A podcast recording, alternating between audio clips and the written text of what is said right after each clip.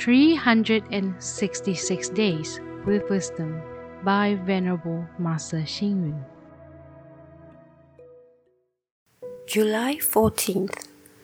Being able to endure suffering is being able to shoulder great responsibility. Being able to control anger is being able to plan important matters with others. When your parents nag you, you must be convinced and submit to their wishes. If not, what can you do? If senior officials make strict demands on the junior staff, what can the latter do but accept them?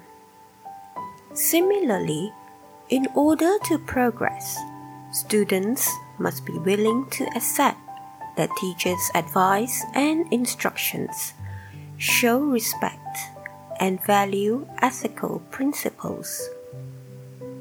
Life is difficult, and many things may not go as you please. When you are in luck, everything goes your way. When things go against your wishes, you must accept the situation. For example, if you commit a traffic offense and are given a fine, you must accept it. If your country requires you to pay taxes, you must agree to pay. If you are taller than I am, better looking than I am, I have to accept reality. If you are wealthy and you have influence and strong support from many people, I must accept the facts. If not, what can I do? In sports, if you lose, you have to accept defeat and compete again some other time. In court, if the judgment is against you, you have to accept and consider the money spent as having been used to avoid misfortune. To accept defeat is a temporary setback in life, one should have the will to strive for the long term. There are many such cases in Chinese history.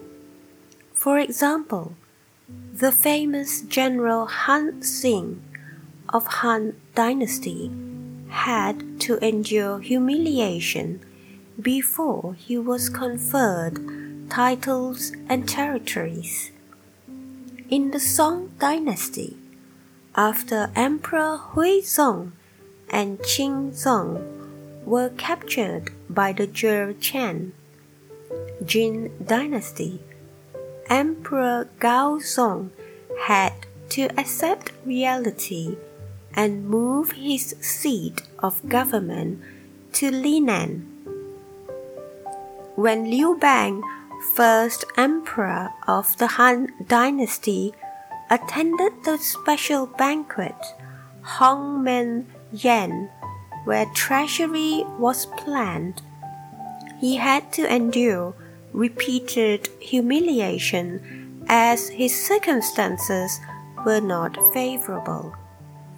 If you are unable to endure a moment's anger or humiliation, how can you protect your life for future achievement. Read, reflect, and act. To accept defeat is a temporary setback. In life, one should have the will to strive for the long term. Please tune in, same time tomorrow as we meet on air.